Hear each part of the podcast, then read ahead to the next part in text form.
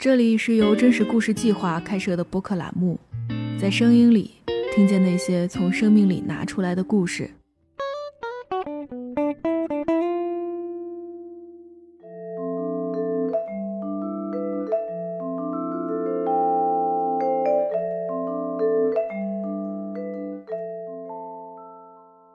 大家好，这里是真故电台。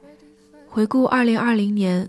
虽然疫情打破了美好生活的平衡，但它也给了人们机会重新去打量自己的生活，理解自己和他人的关系。在中国农历新年即将到来的时候，我们找到三位朋友聊了聊他们在2020年的珍藏时刻。其中一位因为疫情经历了一场结婚冷静期，一位和自己离婚的老爸达成了和解。还有一位曾经参与过救助宠物的接力行动当中。今天这期节目也是一期春节特别节目，我们受邀参加了由网易云音乐播客、新华社生在中国联合推出的二零二一年新春特别策划。我们也希望今天所分享的三个故事，可以在最寒冷的冬天给你最温暖的声音。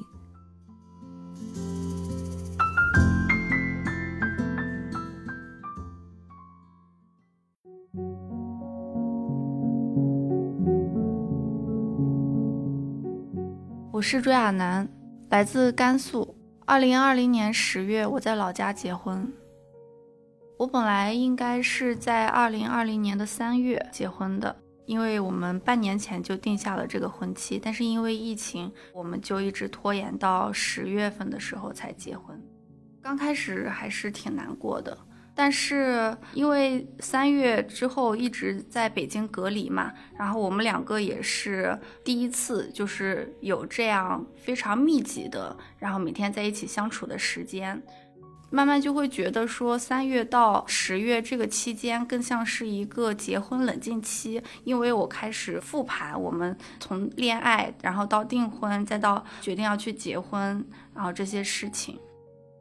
我们决定结婚是在恋爱一年半的时候，因为双方父母经常会打电话来催婚，我们就觉得好像谈恋爱的时间也差不多，可以结婚了。其实整个过程是非常木讷的，跟着家长的脚步去推进。因为我老家是甘肃嘛，我们都会有个彩礼的问题。在订婚之前，我就跟我对象说，我们那儿的彩礼特别高，就是三十万。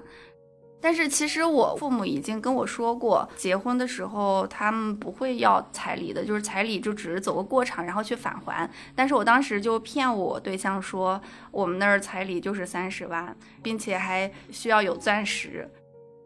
三月份到十月份之间的时候，因为每天待在家里，然后可能也没事儿干，就会复盘。然后那个时候我会发现说，其实我在一九年订婚之前，然后跟他说的钻戒呀，还有什么三十万的彩礼呢，其实是一种捆婚的表现，就是想要刁难他，掩藏可能内心的一些一些忐忑，或者说是恐婚的一些状态吧。当时的时候，我们倒没有因为彩礼发生摩擦，但是会因为钻戒发生摩擦，因为他会觉得说钻戒是一个完全被营销起来毫无价值的东西，但是我当时就是非常一根筋的觉得很重要。当然，我们后来就买了一个小小的，然后他就当时跟我说，以后赚了钱再买大的。但是其实到我们差不多在七月份的时候，我们决定说要再把婚礼确定下来。那个时候，我对象他突然开始有一些恐婚的状态，就是具体的表现就是他经常晚上会突然问我：“你是一个好人吗？”就是经常问这种话。他也开始有一些恐婚，就是可能突然就会觉得说，呃，也许没有做好准备啊，各种方面。这个时候，其实我已经很淡定，因为我我开始去复盘，就说，我其实其实没有那么需要钻戒。因为在三月份和七月份每天朝夕相处，感觉生活就是不是那种虚浮在表面，开始落地了之后，我就觉得其实我以前还是有一些表演型人格的，就是我可能想要钻戒，并不是因为我特别喜欢这个东西，我就是希望我聚会的时候可以带着它，或者说因为我闺蜜们她们都有这个东西，我也想要一个。所以我在相当于结婚冷静期那一段时间，对自己有了一个更清晰的认知，就是那个时候我们每天在家里，然后也没有出去接触别人，然后我突然就意识到，我的生活其实归根结底还是我自己的，我无需表演给他人，所以这个时候我也就觉得钻戒没那么重要了。所以有一天我就跟我对象说，我觉得我。不想要大钻戒了，我还想把我现在这个钻戒给卖掉啊！当然，就是钻戒是不值钱的，已经卖不掉了。我对象过来跟我说，当时他听到这句话的时候，就是突然很感动，就很安心。他觉得我从一个可能比较虚浮的人，突然踏实下来了。所以说，其实反倒是因为疫情。呃，延迟了婚期，然后在三月到十月这个结婚冷静期中间，更确定要跟对方去结婚，然后一起走下去。我在遇到我对象之前，算是一个艺术工作者吧。就是我会觉得，我不想要过父母那一辈子的生活，就是柴米油盐，可能只局限于家庭。然后我可能更想要过那种所谓的在路上的生活吧，就是可以每天飞来飞去，在在外面，然后体验各种不一样的人生。之前就比如说整个大学时期，经常就在外面旅行，然后去骑行，或者是在某一个地方，然后待一两个月，体验当地的生活这样子。可能更年轻一些时候，经常就蹦迪到，呃晚上两三点吧，然后就觉得除了一部分的工作，然后但是你在生活中的时候，大部分时间都被玩乐给占据了，呃每天都在玩的那种状态，现在看起来会有一点。低级的快乐就是很虚浮，因为你不知道生活里有什么东西可以支撑你，所以你要每天就是不断的去玩，然后是一种重复的玩乐。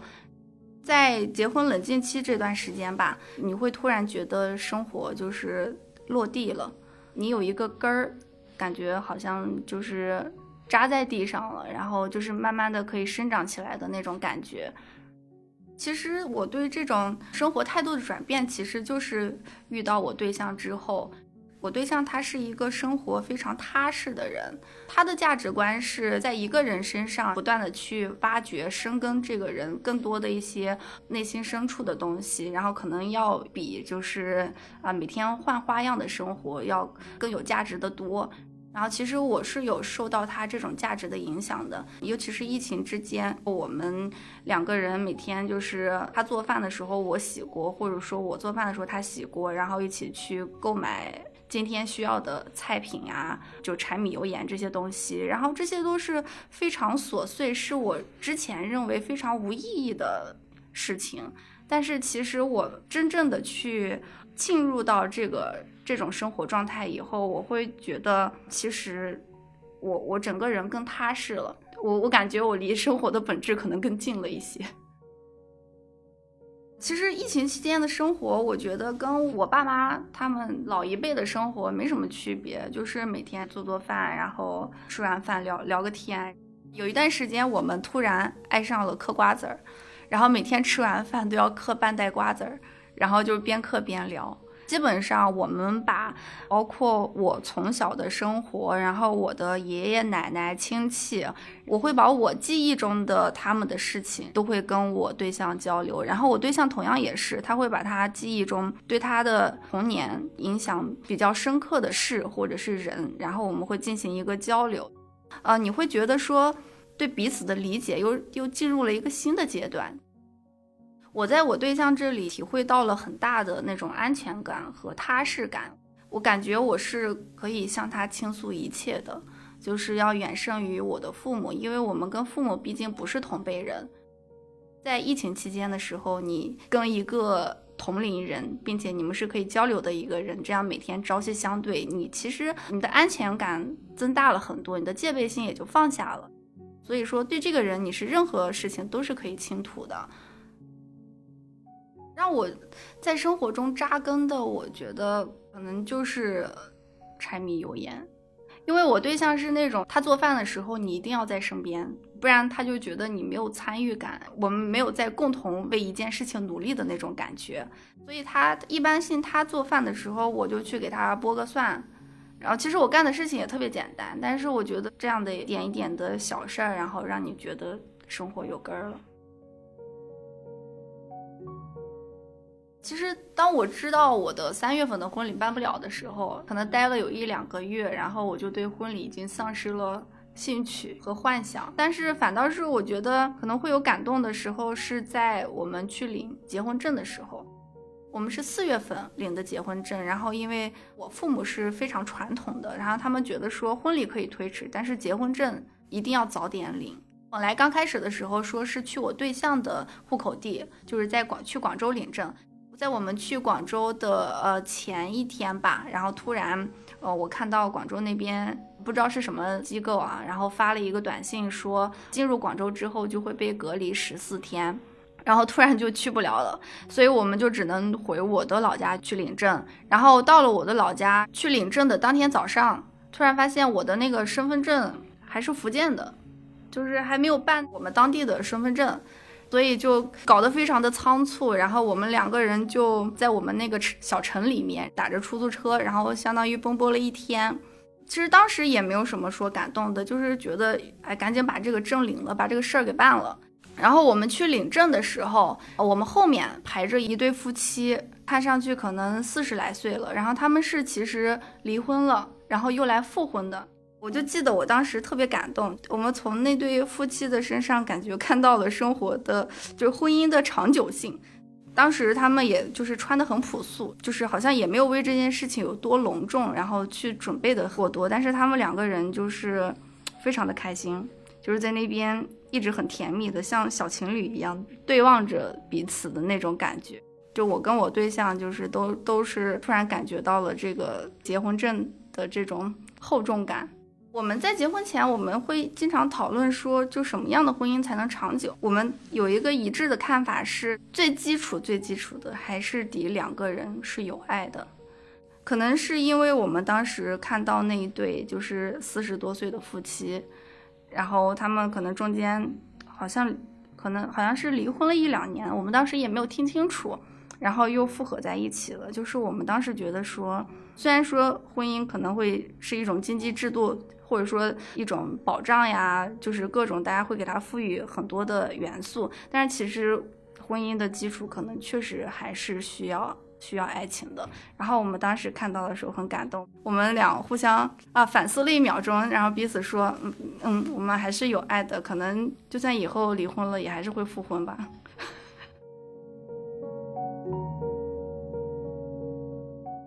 今年的话，都是我们俩第一年不回去过年的时候。就是我对象跟我说，他今年三十多岁了，然后第一年不回家，非常伤心。然后我们两个就是确实还伤心了两天，但是突然又觉得有点新奇，因为是第一第一年，然后脱离了父母自己过年，然后我就开始想我要做什么。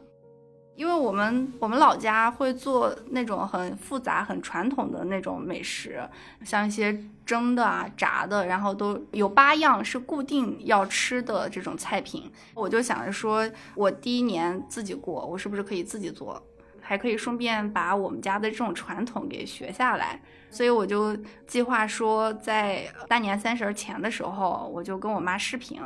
然后让她教我去做这些菜。因为我是一个很爱吃就是西点的人，但是我我们家过年的时候从来不吃蛋糕呀这些甜点这些东西，我就想说今年我还想搞一个烛光晚餐，然后自己再做点烘焙，来点不一样的年夜饭。亚楠因为疫情经历了结婚冷静期，复盘了自己和爱人的关系，和他一样。接下来故事的主人公悠悠也在2020年思考了自己在恋爱关系当中的状态。因为疫情，在旅游行业工作的悠悠生活节奏慢了下来，于是他想自己能不能借着这段时间找到合适的另一半。他开始通过刷社交软件、参加线下活动等方式认识许多的新朋友。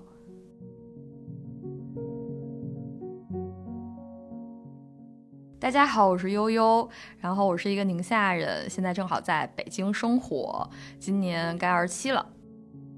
二零二零年开始，我会比较主动，而且比较有猎奇心的，想要去通过一些无论是线上社交软件的方式，还是说线下的很多，比如说像密室啊，很多这种线下活动，去接触一些就是异性也好，还是说不同领域、行业、不同公司的朋友。前段时间其实看一些节目啊，然后还有一些文章观点的时候，其实我就会发现，整个今年也是因为受到疫情的影响，其实大家都是普遍对于亲密关系都会有一些些焦虑。然后我就跟朋友啊有过一些一次比较深入的一个聊天，当时他说，其实你知道吗，悠悠，我发现你是一个。自我独立意识，包括你的思想啊，你做事的风格，然后是非常强。但是有的时候跟你相处的时候，可能会明显的感觉到，我们在谈论一些话题或者是一些观点的时候，你的那个防御心会立刻的竖起来。其实我以前是没有意识到这一点的，但是当最近跟异性的一些交流、一些相处啊，包括说，呃，疫情期间大家对于这种亲密关系的这种渴望，呃，和那种不安，我仔细去思考了一下这件事情，它是怎么样在今天它暴露出来的。所以在这个过程中，我会发现这个弱点，它其实来自于我的一个成长的背景，就是我爸爸妈妈其实是在小学四年级的时候离婚了，然后那个时候我跟我爸爸，然后后面以及我爸爸后面有了两次婚姻。其实我一直在这个过程中都不觉得我受父母离婚这件事情的影响，但其实这件事情就是因为你这样潜移默化的总是告诉自己，其实这是一个自我麻痹的一个过程。就是其实作为任何一个自然人来讲，任何一个小孩来讲，这件事情是根本不可能没有影响的。但是从小就是因为这样的一个自我的一个暗示，导致我形成了一种很强的自我保护的一个机制。我就记得非常小的时候吧，就是爸妈离婚了之后，哎，身边的那些叔叔阿姨他就会说，哎，悠悠，我觉得你好像没有受到啊父母的这个离婚的这个影响。这这句话对我的呃印象特别的深刻，因为我觉得好像我在之后的任何一件事情的表现里，我都需要表现的好像没有受到影响。所以说，其实你你就会非常的珍惜自己为自己建立起来的这个羽翼吧。在后面的时候，你会发现，当别人触摸到你比较敏感的部分的时候，你的毛就会炸起来，然后表现自己非常独立，或者是我我 OK 我没有什么的这样的一个问题。但其实这样子的一个防御心，在后期的时候，就我刚刚提到的是，在你去跟别人建立一个亲密关系的时候，它并不能让你感到自在，就反而会让你在人际交往的过程中很谨慎。其实我一直跟我爸爸都是一个非常良好沟通的一个状态，因为他个人也是一个在观点啊输出上面一直比较前卫的一个人，然后所以说。我那天就是主动跟他聊天了，然后我说爸，我发现我终于知道，就是说你们两个离婚这件事情对我的影响是什么了。就是其实，在之前的时候，我是知道有这个影响的，但是我们彼此都不知道那个影响究竟是什么。所以我爸爸和我妈妈其实都一直非常想要努力的去弥补，说他们两个婚姻失败对我产生的影响，但是其实大家都不知道怎么去弥补。其实我爸爸当时特别的能感觉到他很内疚，他以前的时候隐隐觉得说会不会他们两个的这个不健康的一个婚姻对我造成影响，但他会觉得说那这个他们也想不通为这这是能造成什么影响的，他不知道中间的那个成因是什么。但是那天我告诉他了之后，他突然间觉得很有道理，然后觉得很内疚吧。当时其实他还帮我去思考，但是我当时就只是口那么一说，我没有想到他这个事情嘀咕了一个一个一个星期，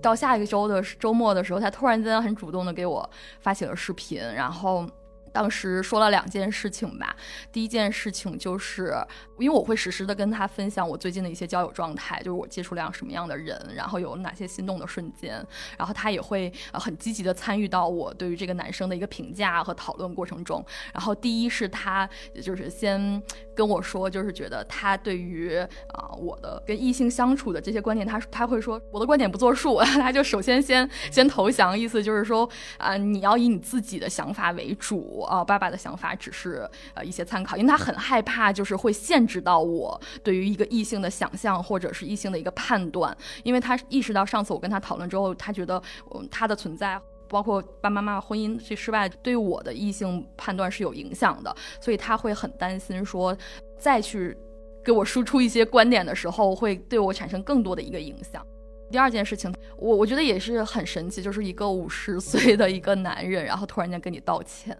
就是我爸妈直就很直接的说，悠悠，我我就是爸爸一定要跟你道这个歉，呃，这么多年来，爸爸妈妈这个问题对你造成了这样的一个影响，就是你对异性的接触会有防御性比较强的这种结果。但当时说的时候，哦，我就觉得 我爸好有趣啊，就是他好真诚，就是他跟你说他对不，他跟他跟你说对不起的时候，但是当下我觉得。可能真的是因为我开始对亲密关系的探索更加的成熟了，我反而在看待他对我道歉的时候，我的视角也变得不再像一个孩子那样，就是说，好像父母和孩子之间的关系就是父父母要无条件的爱孩子，而孩子要无条件的孝顺父母，传统意义上的那种啊父女之间的爱，而反而我突然间觉得说。我自己探索亲密关系的时候，就觉得人和人相爱就那么的不容易，其实很难，就是说，呃，说长相厮守或者什么之类的，就是这种很浪漫的东西，就是很是很现实的。我我当时就直接回他，我说：“爸，其实我觉得你特别牛，就是因为我觉得你牛就牛在你第一次婚姻失败之后仍然。”对爱就是还有追求，就是仍然渴望婚姻，仍然想要去爱，并且你付出了实践。就是我爸爸他一共是第三次婚姻到现在，那他中间那婚姻也是一次失败的婚姻。其实我当时就跟他说，我说我觉得你真的很厉害，就是你一次失败、两次失败，你仍然还可以再去寻找另一半，而且他的目前这这一任我觉得是非常 nice，就是而且是灵魂伴侣的这种。因为有时候身边人也会讨论起，可能有的人要结婚了，大家对于可能婚姻也会害怕、迷茫，就是你不知道这辈子会不会跟这个人一直在一起，或者你中间真的离婚了，那时候你怎么办？就在这这种事情上，我就觉得我说我操，我爸太厉害了，一辈子结了三次婚，我说这这这男的牛，就是这种感觉，所以我当时就这么去夸他。我觉得我爸呃那个反馈也是那种觉得，哎，他没有想到他女儿会这样夸他，而且给他这样子的一种认可。我当时能感觉到他非常的开心，所以当时我就觉得我跳出了一个女儿的角色，而且好像就是像你觉得这个男人的这三次婚姻的故事，仿佛就是你身边的一个朋友，然后你肯定了他。所以，所以当时这一切发生的时候，我的感觉是什么？就是我父母对我的那个影响这件事情，我还挺感激的。就是没有这个东西的话，我可能你不会有这样的一番体验。对你可能就觉得父母的爱是理所当然的，但是这次就会让你有一种完全不同视角的一个架空。我觉得我们两个之间的关系本质上一直都是非常坦诚。因为我爸爸他是很注重心灵成长的，就是前两天跟他聊天的时候，他也在跟我讲说，你一定要知道，你最重要的事情是心灵的成长，而不是其他的东西。所以，我爸爸他是一个非常正和善良的一个人，所以在这个底层上是没有变化的，只不过说我很明显的感觉到我们两个的人生都在进步，都在成长。之前的时候，我觉得吧，就是他可能也在试着过好他的一生，包括他试着去把每一段婚姻尽量经经营好，希望他的孩子可以之后很好怎么样的。但是现在我再去跟他交流的时候，我觉得一方面是我工作这么五年左右的时间，我自己也开始有自己的一些呃经验，我觉得我是一个更完善的个人了。在跟他去交流和分享的时候，我感觉我们两个是互相。帮助互相慰藉的，就比如说，我觉得对于他来讲，因为他其实对于自己的信仰是有很大的一个追求的，但是呢，他的这个信仰过于的有时候理想化和偏执化，我有时候会觉得说他可能不太容易接受自己的这种失败。我以前会觉得我有点担心，但是现在的时候，我有时候会先 跟他假设，我说爸，如果说不成呢？然后你到后面的时候会发现，就是他的那根筋变柔软了，就是你会觉得说，OK，我我好像不用特别担心了，但你又会觉得说挺可爱的。一个五十岁的人，在他的工作已经啊进入到人生的最后的那个阶段的时候，他不是那种每天碌碌无为，然后就是抽烟喝酒打麻将的那样的一个中年男人的形象，反而他每天还在思索着啊，我要怎么样让我的心灵成长，就是我是觉得一个特别浪漫的一个一个一个形象。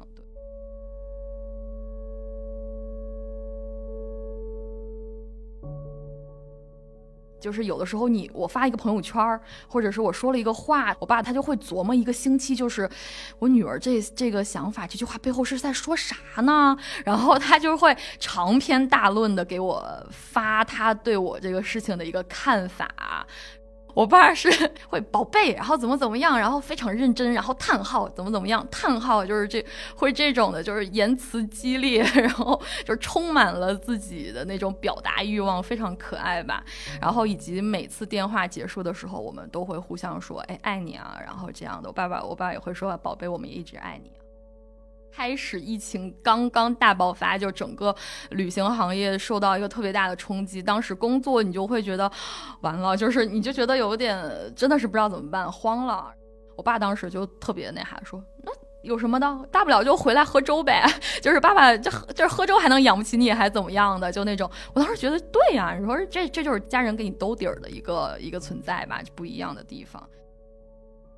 因为我其实也听到过身边有一些人的这种单亲家庭的背景，其实他们父母双方对孩子是造成进一步的伤害的。但是我觉得我父母其实已经在每一步都在努力的减好这个伤害了。我觉得从现实的因素来讲，就是我觉得就不需要对我有什么歉意的。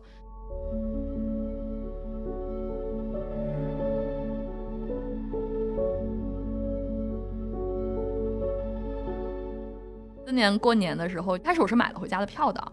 但是后面的时候，因为我个人就是有一个因素，就是说我在北京的这个房子我一直住了五年，并且是跟我很好的朋友住在一起。其实，在北京的时候，这些人仿佛其实他一定程度上已经变成了我的家人。然后今年又是我们这个三零三一起住这些人的最后一年啊，正好是到三月份的时候我们会搬走，所以说其实也是最后的一个月了。今年可能大家真的是回家比较困难吧，就是这个屋子里的每一个人都选择了在北京过年。然后我当时就觉得说，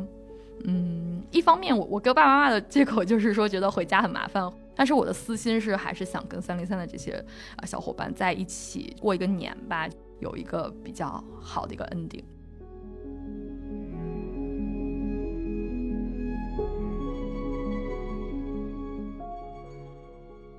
刚才两位朋友的故事都是关于人和人之间的关系，而接下来要说的是关于人和宠物之间的羁绊。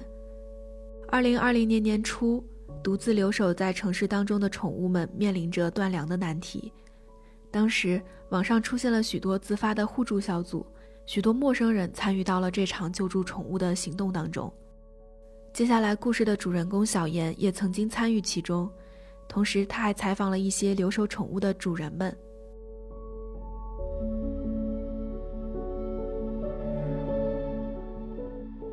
大家好，我是陈小妍，我是来自广东潮汕地区的，现在是一名媒体人。救助猫这个事儿，其实是刚开始很想要去找到一份兼职，就是去宠物店打工，毕竟春节在北京也没啥事儿干。然后，但是因为疫情，这些宠物店呢很多都是关了的。然后我到微博上去搜索这些信息的时候，才接触到原来有很多宠物他们是留守在大城市的。这我之前没有想到会有这么大的一个群体，大家在求助的时候说想要找人可以上门去帮忙他们喂猫，然后我当时就留了言说我可以，后来就有人在网上找到我，然后我就评估了一下我大概的一些距离，选择了去帮助一个女孩去喂她的猫。这个女孩她也是第一年来北漂，也是第一年养猫，所以她这种情况也没有遇见过，所以她就在网上乱找人，因为人家一般上门养猫，他会有点担心你这个人是不是安全的，但他当时可能处于一种比较急的情况，所以他根本没有想那么多，他就很放心的把那个钥匙交给我，当时是跟那个女孩商量好了，打算要去两次。但是他后面也其实也非常理解，他知道出门还是有风险的，所以他也跟我说，或者你去一次也行，帮我把那个猫粮还有水给它添的充足一点就够了。所以我当时就只是去了一次。当时有想过说，要不然不去，因为也挺麻烦的，也很危险，再加上口罩又不够用。但是当时觉得说，如果不去的话，他的猫真的没人喂了。然后我是事先答应了人家，人家已经把他托付给我了，然后我又突然不去，就很不好。然后当时还是说去吧，就骑自行车还是可以的。当是出去散个步也行。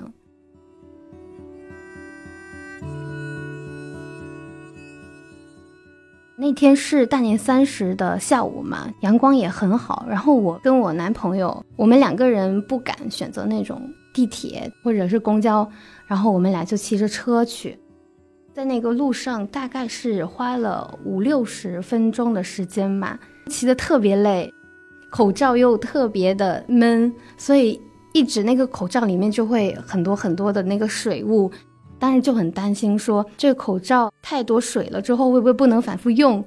但是还好，那个路上人不多，去到他小区里面也是人非常少，所以当时还是觉得会比较安全。进到他家，因为他是把猫养在阳台，但是那个阳台是封闭的，一推开门，地面上全是非常脏乱的猫的脚印，还有猫的分泌物、猫的毛发。就是你打开那个阳台的门，一脚踩进去就没有一块地方可以踩。他家猫平时并不这样，他说他很乖，但是那天他可能是因为主人长期不在家，他们两个的精神状况可能不是很好。我进去的时候，他们都是躲在那个最角落的纸箱里面不敢出来，你只能看到他们看过来那个在黑暗里面有一点点发亮的眼睛，就看得出他们其实非常恐惧。我就怕他们有什么应激反应，还是不敢去跟他们接触。然后我就开始打扫，然后再把一些猫粮全部都给它添上。因为我只去一次嘛，它主人就叫我把那个很多猫的罐头打开，全部都摆在地上，给它保证有充足的东西可以吃。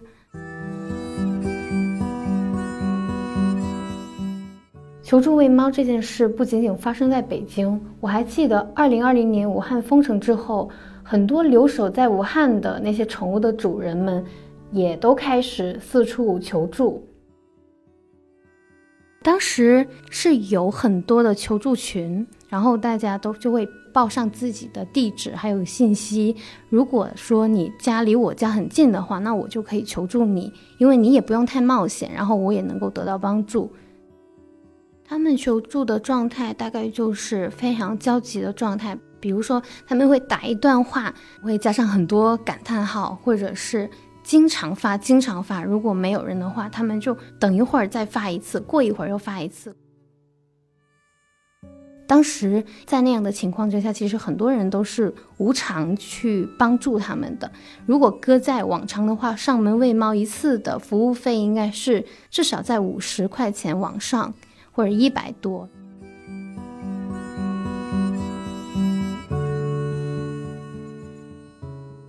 印象最深刻的还是有一个女孩，她是有抑郁症的嘛。她当时是从海南去到武汉去读书，她跟她的同学们相处的不是很好，所以她当时就选择搬出来。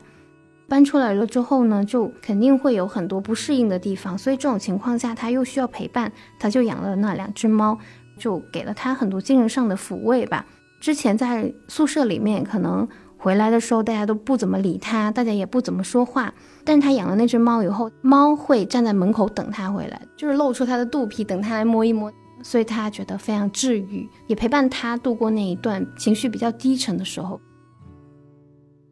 那个抑郁症的女孩当时是回到了海南的老家，后来因为武汉封城嘛，然后就在群里面求助，但是。他在武汉住的地方非常偏远，最后就只能求助于一个朋友介绍给他的撬锁师傅。那个师傅当时撬了很久才打开，进去之后给他拍了一段视频，他就看到那个师傅进门之后，他的猫在里面逃窜，他就受惊了嘛。他的猫是两只橘猫，有一只是蜷缩在角落里，然后有一只猛地回头，一脸恐惧。然后他看到这个画面的时候，就是。感觉很心酸，他就觉得我的孩子没人照顾，我把他们丢在那里，他非常难受。但是更多的还是开心，因为无论如何他找到人去帮他了，他们终于有了人来给他们投喂食物呀，或者帮他们清扫呀。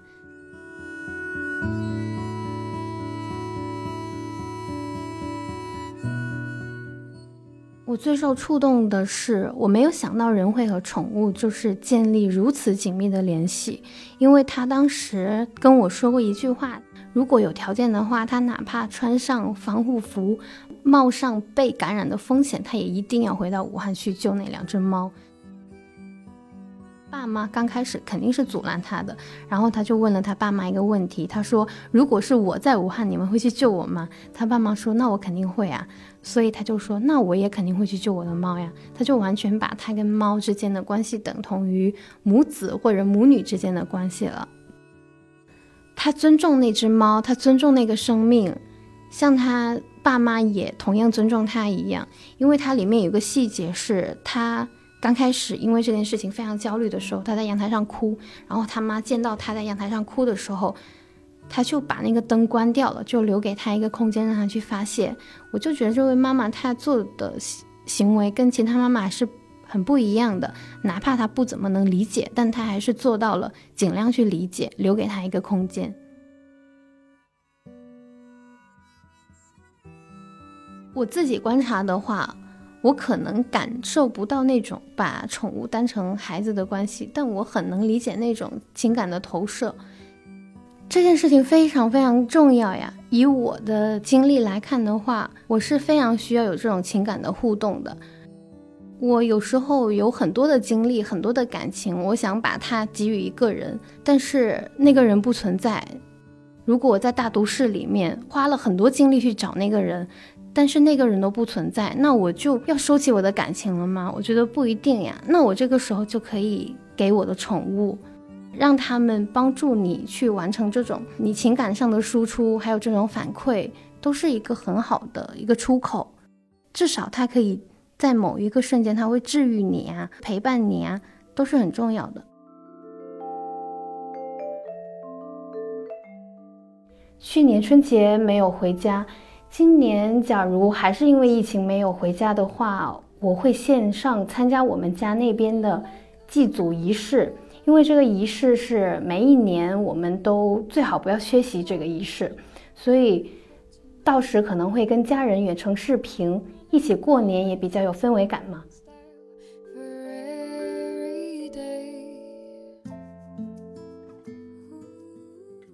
疫情还未过去，但我们的生活仍然要继续。二零二一年的新春即将到来，我们也希望今天所分享的三个故事可以陪伴大家顺利的跨过新的一年。以上就是本期真故电台的全部内容了，感谢大家的收听，新年快乐。This sets me free. Now